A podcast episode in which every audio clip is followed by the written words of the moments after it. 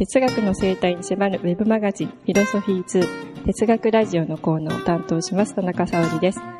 今日は、えー、漫画家として活躍されている前村京之介さんのアトリエにお邪魔しています。まず最初にちょっとこのコーナーの趣旨をお話ししたいんですが、若い人々、特にまあ10代から20代の方々を中心に哲学の魅力をお伝えしたいということで、えー、哲学に関連のある、えー、たくさんの方々の声をお届けしていこうという趣旨でこのコーナーを始めていきたいと思います。最初の記念すべき第1回目を、えー、前村京之介さんにご協力いただきます。最初に、えっと、ホットな話題として、電子出版で漫画を公開されているということで、その反響についてお聞きしたいんですが。あ、どうも、はじめまして、前村です。そうですね、あの、反響というところでは、今日の段階でちょうど、えー、公開から1週間経ってですね、えー、26,000PV という数値になっております。何人が読んだかっていうのはちょっとわからないんですけども、まあ、半数だとしても1万人ぐらいの方には読んでいただいているというところでは、あの、割と雑誌に載るぐらいの、雑誌に載った場合に読んでもらえる人数に、もうほぼなんか追いつきつつあって、で、さらに多分追い越してしまうと思うので、そういう意味ではやっぱり、あの、ウェブでいつでも誰でもアクセスできるっていう状態にしてよかったなと思っています。で、あと読んでいただいて本当にありがとうございますと いうところでございます。あの、月刊アフタヌーンが、あの、付録が出された時の部数、お分かりですか？そうですね。多分、えー、っとですね、講談社が、あのー、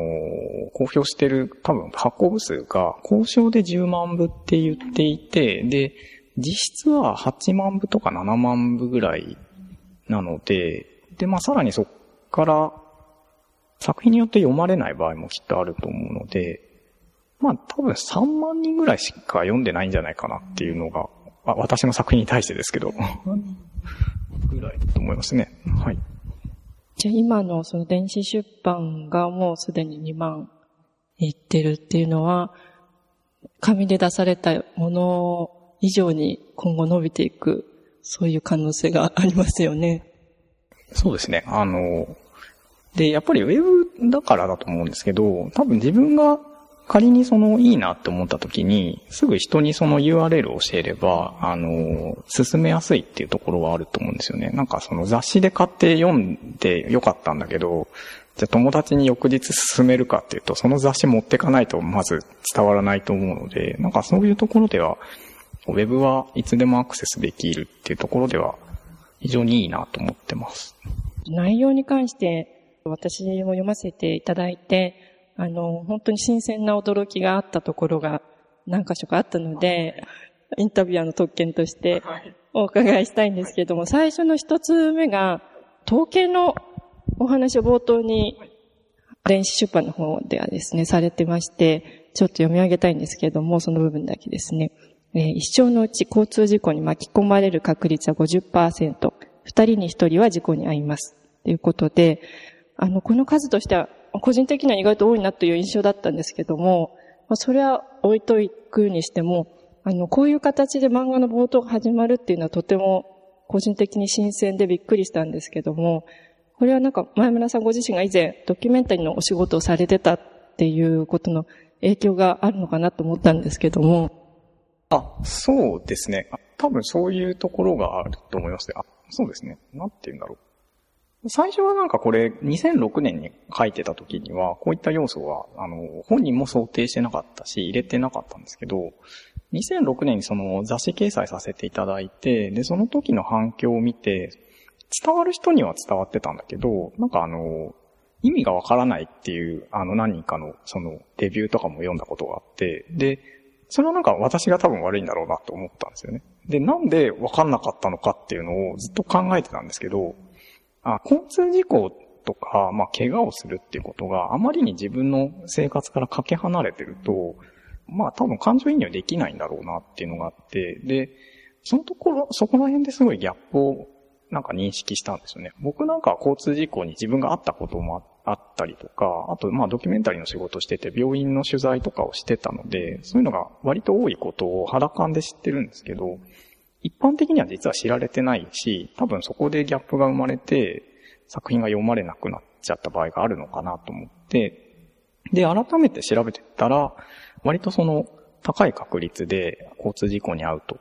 いうことが分かっていて、で、なんか警察の発表とかだと死亡、あの、交通事故の死亡数とかって年々下がってるっていう発表があるんですけど、あれもなんかあの、統計上のいろいろからくりがあるみたいで、厚生労働省が発表してるやつはなんか数値がどんどん上がってるとか、なんかいろいろ、まあそれはちょっとそれた話ですけど、あの、相変わらず今の時代になっても交通事故っていうのは全然減ってなくて、人が死んだりとか怪我をしたりっていうのが相変わらずあり続けて、あの、多分来年も再来年もずっと問題としてあると。いうところで、じゃあなんか、あの、ちゃんとそういうことまで伝えられるように書こうっていうのはなんかあったんですよね。で、なんかあの、で、まあそういう時に、その、もともと僕は映画が好きなんですけど、その映画の冒頭でちゃんとその、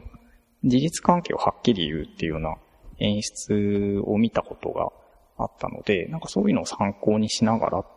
入れたっていう感じですね。なるほど。なんか映画のお話今出たんですけど、もう一つその映画的だなと思ってすごくびっくりした点があって、私自身も漫画をたくさん知ってるわけではないんですけども、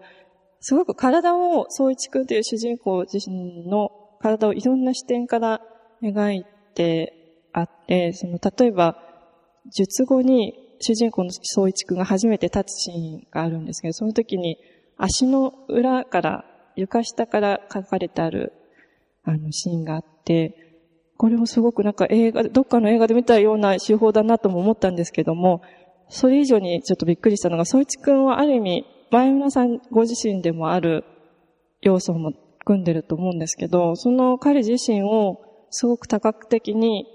描いてるっていう、そちらの行為自体がすごくなんていうか、アートと言いますか、その行為自体にはすごいなと思ったんですね。その自分自身を反映している主人公を、あの、いろんな視点から描いていくっていう行為が、ちょっとびっくりした点だったんですけど。あ、えっと、あ、ありがとうございます。そうですね。あこれはやっぱりなんかその、それだけ多分ずっと考えてたんだと思うんですよね。自分がどこかで。僕が怪我をしたのは、あの、あ、ちなみに僕なんか8歳の時に電車に引かれたんですけど、で、それでなんか足が半分ぐらいちぎれたりしたことはあって、まあ、で、治ったんですけど、で、治って本人はもう治ったつもりで、普通に平々凡々と、あの、中学、高校、大学と暮らしていたはいたんですけど、でも多分やっぱり要所要所で、あの、なんでああなったんだろうとか、あれは結局何だったんだろうっていうのをすごい考えてたんですよね。で、その中で、その、なんていうか、いろんな角度から、その、一つの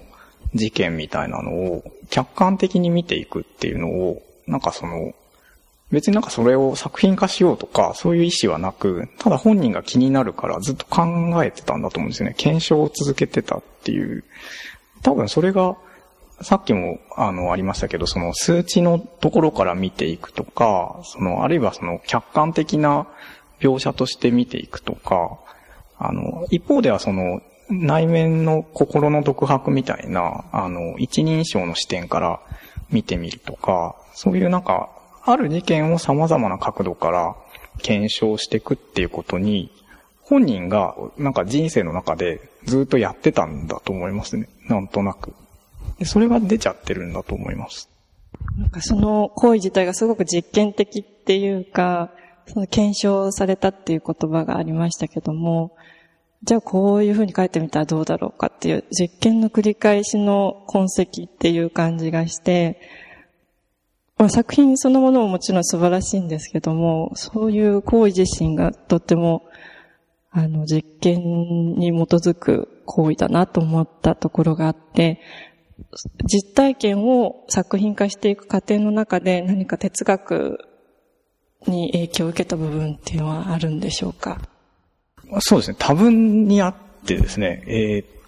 ー、まあ、僕はその大学に入るまでは哲学というものには全然触れたことがそんなになかったんですね。まあちょっと図書館で手に取って読んだりしたことはあったんですけど、あんまりよくわかってなかっったんですね。でもその大学に入って、なんというか、哲学史ではなくて、本当に哲学していくっていう、自分で論証していくとか、なんていうか考えを重ねて、ある一つのことを追求していくっていうことの、その、なんか実践的な、こう、大学だったんですよね。まあ私が入ったゼミがそうだったのかもしれないんですけど、なんかその、哲学の歴史上、なんかニーチェがこんなこと言ってたとかではなくて、そういうのはもう、むしろ捨てててもよくて、あの、自分で論証を重ねていくっていうことの、あの、面白さみたいなのを追求することが多くて、で、その、そこで学んだ手法なんかは、そのまんま役に立ってますね。だから、例えばその、特にその、この作品で役に立ってるところで言うと、最初の方なんかは多分そのまんま哲学で学んだことが出ていて、あの、これはなんか長井仁先生とかがやってることかもしれないですけど、その、どこまでが夢で、どこまでが現実なのかとか、何をもって現実と言えるのかっていうその規定が非常に曖昧だっていうまあ問題がまあ昔からあると思うんですけど、で、同じような問題がこのキュアっていう作品とかでは出てくるんですよね。で、最初の冒頭の方で主人公がその怪我をして、あの、手術室に運ばれて、で、なんか麻酔で眠らされるんですけど、で、眠った後に起きて、で、その後もまあいろんな人生が続いていくんだけど、あの、その時に、なんか、あの、まあ僕はなんか明言はしてないんですけど、言葉とかでは。あたかも、なんか本当はそこで死んでしまっていて、なんかこう、夢がただ続いてるような感じも残ってるっていうのは、あの、要素としては入れてるんですよね。なんかその、そこが明言されないというか、あの、作品全体なんか最終的にその、あの、まあ、回復して、あの、ある種の幸福になるとこまで書いてるんですけど、でも、なんか、よく見てみると、なんかそれが本当は死んじゃってて、ただ夢を見続けてるんじゃないかっていうような解釈もできるんですよね。で、これはなんか僕がそういうふうに思ってるってことではなくて、なんか人の人生っていうのは、なんかそういうふうに解釈ができてしまうっていうところの可能性を僕は捨てたくはなかったので、なんか普通に入れてるっていう感じなんですよね。なんかそういうふうに、こう、あの、何をもって現実を規定していくのかとか、あとは、あ、まあこれもそうかもしれないですけど、体のデザインが変わってしまって、あの、なんというか、自分が自分であるってことを持つための確証が、一個彼は崩れちゃうと思うんですけど、主人公が。にもかかわらず、私が私である理由は何なのかっていうところの問い立てとかも、なんか彼の中ではきっと発生してるんですよね。そういうのもまあ哲学の議論としてもちろんあって、あのー、まあなんかデカルトとかはなんか、我思うゆえに我ありとか、こう肉体とかから離れた考え方をしていくんですけど、なんかそういうのにも割と、あのー、似た、似てる、類似した問題がすごいたくさん出てて、あのー、そういう意味では、なんか結構その、作品を書いててぶつかった問い立てで、その自分で考えていくんですけど、で、まあ自分なりにこう回答を考えていったり、こうもがいていく中で、たまになんか哲学の本とか読むと、割と書いてあるんですよね、回答が。だからなんかそのまま役に立ってる時がすごく多かったですね。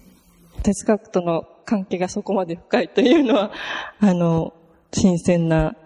あの、驚きだったんですけども、今、体のお話があったので、ちょっとその点もお聞きしたいんですけど、体が自己意識に対して持つ影響っていう点で、前村さん自身はどれぐらい体って自分にとってこう、意識にとって重要だって思われてますか？あ、えっ、ー、と、今の、あの、大人になってしまった僕で言うと、なんかそんなに、まあ、ウェイトがないというか、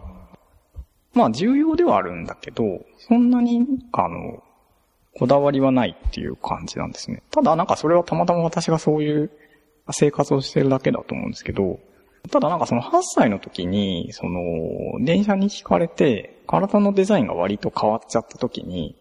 あの、なんかネガティブに悩んだというよりは、ただ単純にその、悩んだんですよね。あの、本当に、不思議な問いた、問題を見つけたぞっていう感じで、哲学的な問い立てとして悩んだんですけど、足がちぎれても僕は僕だったんですよね。で、それがすごく不思議だったんですよ。子供ながらに。こう、足がちぎれても僕が僕だってことは、なんか手足がちぎれたり、胴体がなくなったりしても、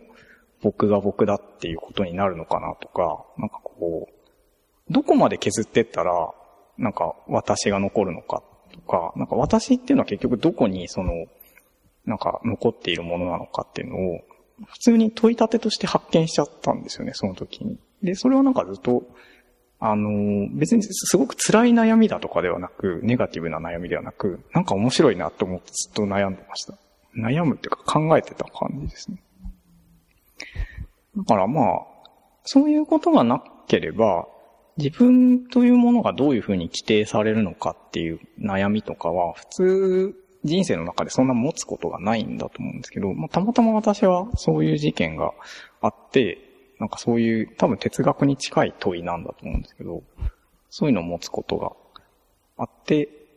そこからいろいろ考えて、今は結局なんかウェイトがそんなになくなったっていう感じですね。実際作品を公開されて、その感想もいろいろ受けられてると思うんですけど、その感想の中に今、前山さんがおっしゃったような、何か哲学的な問いを持った人が読んでるなっていうようなものってありますか？えっ、ー、と、読読者の方にそういう方がいるんじゃないかっていうんですか。あ、あ、結構そういうのあると思いますね。あの、ネットというか、ウェブ上のそのレビューとかも割と読ませていただいてて、あの、で、あの、つまずいた方とか見つけたら、それに対してその修正を考えたりするんですけど、で、なんか、その、レビューを読んでいくと、割とやっぱりそういう哲学的な問いに、すごくビビッドに反応してる方とかは見受けられて、で、すごく嬉しいなと思ってました。そういうなんか、あ、なんかそういう問題を私以外の人も意外に持っているのだっていうことをちょっと確信して、あ、よかったなっていう。まあそれはすごい少ないのかもしれないんですけど、まあいいなと思って。そういう問題意識をそもそもこれは哲学的問いなんだっていうふうに自覚できるっていうのは、ある意味まあ恵まれた環境がないとなかなか実現しにくいことだと思うんですけども、まあ、例えば大学に入って哲学の研究者のもとで勉強してみるとか、そういうきっかけがなくても、例えばこういう漫画をきっかけに、あ、これって自分の考えてることってもしかして哲学なんじゃないかとか、そういう新しいチャンスにもなってくると思うんですよね。ウェブで公開していくっていうことで。なんか問題としてみんなで共有できたりとか、言語化していく行為を共同でやったりとか、すごく新しい可能性があるなと思ってるんですけど、新しいアイデアっていうかありますか？そうですね。まあ、ウェブであれ、その、実際に会って話すであれ、やっぱりその、自分なりに論証を重ねて、ある程度その、自分なりに、これなら他の人にも、なんかある程度その体系がわかるんじゃないかっていうぐらい、ちゃんとその構成まで作って、それをベースに、あの、議論をしたりするっていうのは、何かその、そこから派生してまた別の議論とか別の構築物が、作品ができたりするってことは当然あると思うので、まあ僕の場合はその、今回はそのコミックであるっていう漫画文法を使った論証の重ね方で作っていったんですけど、まあ別に漫画じゃなくてもその文章であるとか、まあ映画であるとかっていうので哲学的な検証を重ねてって、で、それをまあ人に見てもらったりとか、で、一方でその、ここがわかんないとか、ここがおかしいっていう指摘をもらって、で、そこからまた議論を重ねて、新しい議論を見つけていくっていうことはなんかできるという気がします。これも哲学の一つの形なんだっていうものを見せていただいたように思うんですけども、今、ウェブが誰でもアクセス可能な環境として用意されてると思うんですけど、その哲学っていうのはそもそも個人的な私的な問題意識を言語化していく行為だと思うんですけど、あの、誰とでもいつでもつながれるっていう環境が、その自分なりの問題意識を言語化していく上で、プラスになる部分とそうじゃない部分ってやっぱりあると思うんですけど、そういう、まあ、もし若い人たちが前村さんのような表現をやってみたいと思った時に、ウェブに対する付き合い方というか、そういうところをもしお考えあったらお聞かせいただきたいんですけど。えー、っと、そうですね。あの、結論から言ってしまうと、最終的には本人次第ってところがすごく強いんだと思うんですね。それはなんかテレビに対しても、ウェブに対しても、映画に対してもそうなんですけど、本当に結論から言うと、考えてしまう人っていうのは、何かしらやっぱり自分の問題に引きつけて、ちゃんと考えを重ねていくし、で、そうでない人っていうのは、やっぱりそれはしないんですよね。自分、そのある映画を見たときに、なんかそんなに響くものがなかったっていうことがきっと人それぞれあると思うんですけど、それって多分その自分が抱えてるある哲学的な問い立てには、そんなになんか役に立たなそうだとか、あんまりリンクしてないなっていうことなんだと思うんですよね。あの、人はそれぞれ多分意識してなくてもなんかこう、自分の哲学的な問いが必ずあって、それをベースに生きていると思うんですけど、リンクする人は、なんかその作品についてやっぱり考え続けちゃうだろうし、まあリンクしなかったら他の作品を見た方がいいっていう感じでしょうね。で、あ、ウェウェブに関して言うと、そうですね、あの、僕は今回そのコミックとか映画とか、あと小説の手法をいろいろなんかいいとこ取りで使っていって哲学的な検証を重ねて作品を作ったりするんですけど、そういうのを見る中で、その、まあ、哲学の議論内容を、まあ、あの、考えていったりすることももちろんできると思いますし、一方でその、こういう手法があるんだっていうところで、なんかその、自分の文法を確立するために参考にしたりとかしていくと、きっと、なんか、あ、まあ、私の作品に対を参考にしろっていうことではなくてですね、あの、なんか、あの、いろんな小説とか、いろんな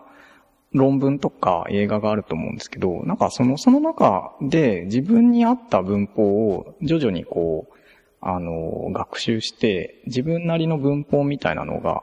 構築できると、自分の議論もしやすくなると思うので、まあなんか、とにかくたくさん自分が興味があるものを見るといいんじゃないかなって気がします。私がそうでしたっていうところで。あの、そういう個人的な、あの、モチベーションから最初は創作活動って始まる場合が多いと思うんですけど、結果として多くの人に届く、心に届くようなものにするために、そういう検証ってすごく大事だと思うんですけども、やっぱり失敗も多いと思うんですね。最初のうちにやってもやっても伝わらないっていうところが多いと思うんですね。あの、ウェブにしてもいろんな小説にしても、これでもない、あれでもないって思って、やっぱり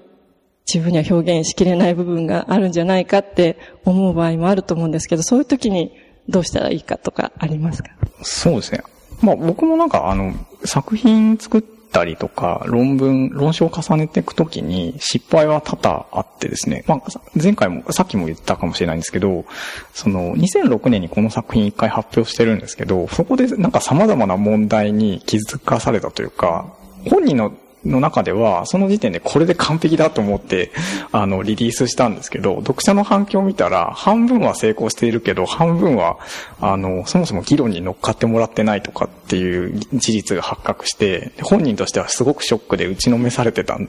ですよね。で、なんか、まあ、おかげででもそこで問題に気がつけて、またそこから時間をかけて、じゃあそ、こういう問題があるならこういう修正を入れようとか、あの、議論の追加をしようとか、っていうのがあって、なんというか、まあ、人に聞いてもらった時に、あの、つまずいてしまうことっていうのがあると思うんですけど、まあ、それは、なんかあの、自分の論証の穴みたいなのが早く見つかってよかったねっていうので、まあ、その焦らずになんか別に5年かかっても10年かかってもいいので、問い立てをなんか捨てなければいいんじゃないですかねっていうのがあります。で、私の場合はなんかその、論証につまずいたりすることはあったんですけど、そういう時に割と、なんかたまたまかもしれないんですけど、友人関係にとか学校の先生とかにすごく恵まれてて、なんかこう、ある議論につまずいた時に、まあその場でこういうて、なんか考え方とかあるよとか、提言をくれる方であるとか、あとは、あの、私の作品とか論文読んだ後に、論文に関しては感想を言わないんだけど、前村くんこれ読むとか言って、なんか突然本を貸してきてくれる人とかがいるんですよね。で、読んでみると、僕が考えてる問題にものすごくリンクしてて、あの、その説明は全くなしに貸してくるんですけど、そういうのが一つ一つすごくありがたいなと思っていました。だから、まあそういうその、なんていうか、自分と近しい人で、そういうなんか友達がいたりとか、なんかすごく本をたくさん読んでらして、あの、参考文献をすぐに引っ張り出してこれる方っていうのが きっといると思うので、そういう方を友人に持つとすごくいいと思います。私は本当にその辺が恵まれてた気がします。あの、最後にちょっとお聞きしたいんですけど、自己体験を作品化していく検証の行為ってすごく生活の中にも影響してきてしまうと思うんですけど、まあ、人はいろいろ学校があったり会社があったり、求められてる人格と自分の問題をこう自分なりに検証していく作業と、葛藤がある部分があるかもしれないと思ってるんですけど、そういう時に、まあ、自分の求められてる仕事をこなしていく部分と、問題を抱えてる部分と切り分けた方がいいのか、あるいはまあ、それも両方自分なんだと自分で受け止めて、それなりにこなしていった方がいいのか、まあ、生活に対する創作活動の影響というか、心構えなど教えていただければと思います。え、っと、そうですね。あの、まあ私はなんかあの別にものすごく優れてるわけでも、あ例えばなんか作家としてものすごくあの地位が確立してるのかっていうと全くないと思いますし、なんかあの普通の人なんですけど、自分の、これはなんかだから、あの、一般論とかではなくて、自分の人生を振り返っての話なんですが、えっ、と、そうですね。あの、特に若い頃とか、私、10代後半とかの時は、非常になんか世の中に対して腹が立ったりすることが多かったんですよね。で、それはなんでかっていうと、自分のその考えてることと、社会が、で一般で考えられてることが全然マッチしてなくて、で、あの、そ僕から見ると、相手の方が明らかに間違ってるような印象を持ってたんですけど、それがなんかその年を重ねて、いろんな本を読んだり、議論を重ねていったりする中で、あの、まあ、そもそも何が正しいとか何が間違いっていう論証をすること自体のなんか問題であるとか、まあ、相手と僕の議論が違った場合に、じゃあいかにその相手の価値観の中で、その自分が考えてることを理解してもらうかっていうふうな工夫をどんどん重ねてって、こう、少しずつその、相手にすり寄っていくんですけど、相手にすり寄っていくというか、なんか向こうに溶けていくんですよね、私が。で、なんかそういうふうにしていくと、なんていうか、向こうにとっても喜ばしいだろうし、僕にとってもなんかその、作品の普遍性みたいなのが、どんどん獲得できて、まあ、100人いた時に、最初は2人ぐらいしか分かってくれなかったな作品が、なんかだんだん徐々にその、いろんな人と会って、その人の価値観を吸収していく中で、100人中30人ぐらい分かるようになってきたとか、なんかそういうふうに徐々に増やしていけるといいなっていう気がします。ありがとうございます。あの、その、最初の怒りの部分が、だんだんこう、普遍化されて作品を書くという行為を通して、穏やかな心でいろんな生活を送れているというお話が、はい、大変興味深かったです。もっと、あれですかね、なんか具体的に話した方がいいのかなっていうところ、なんかさっきから抽象的な話しちゃったかなと思って反省で言うんですけど、あの、具体例で言うと、まあ、これはなんか僕の作品に、あの、ちょっと繋がった話なんですけど、例えばの話で、えっと、例えばその、この作品で言うと、怪我をした人っていうのが、まあ、主人公であったりとか、まあ、その病院を舞台にしてるってこともあって、あの、まあ、病気とか怪我を持ってる人が割と中心となって出てくるんですね。で、それを描くときに、まあ、そもそもの話なんですけど、こう、僕なんか自分がこういう作品を作る前から、割となんかその、一般に見られてる映画とか小説とか本に対して、なんでこういう書き方しないんだろうっていうのが一つあったんですよね。で、それは具体的に言うと、その、例えば NHK のドキュメンタリーで、なんか今日は障害、新障者の方の、障害を持った方の、あの、ドキュメンタリーを放送しますみたいな感じで番組が1時間ぐらい作られたりしてて、で、まあそれはなんかそれなりにその視聴率を持って、社会を変えていく力を持って、なんか世の中を良くしようとしているんですけれど、でもなんかその、僕なんかはその、健常者と新症者の両方の立場を持ってる立場として、そもそも議論が不思議だったんですよね。なんかあの、な、何かっていうと、今日は体にその怪我がある人の話をしますって言って始めちゃった時点で、一般の人からすると私と関係ない問題だっていうふうに見られちゃうんですよね。で、それのなんか、あの、リスクっていうのが、実はすごい多いんじゃないかなっていうのを前から感じていて、なんというか、議論の始め方っていうのはすごい大事なんですよね。こう、自分にも起こる問題だって言われて話されるのと、その、これは、ある、その、すごく珍しい病気にかかった人の話ですって言われて始めるのでは、全くその、やっぱり人生に対する影響力が全然違うので、なんか、真面目に聞くか聞かないかとか、その映画で出た結論に対してどう受け止めるかまで変わっちゃうんですよね。で、これも例例なんですけど、例えばなんかその、まあ、これはちょっと気をつけて言わないといけないことなので、なんかすごく丁寧に言うんですけど、老人のその問題とかっていうのは、老人介護の問題とかなんかいろいろあると思うんですけど、ああいうのが割とその扱われやすいのは、自分がいつか老人になるからなんですよね。でも一方で、そのエイズであるとか、なんかそのちょっとある種珍しい病気の社会問題は、それなりに扱われるけど、なんか老人のその介護の問題とかに比べると、割と扱いが小さかったりするのは、やっぱり自分とそんなにリンクしないって思われちゃってるからなんですよね。で、同じようにその障害、新症者の方の問題についても NHK とかでは番組放送されているんですけれども、まあ一般のその民放であるとか、新聞とかでそういう毎日扱うかっていうと、まあ、そこまでの優先度では扱われてない。で、それはなんでかっていうと、その、そもそもそれが自分に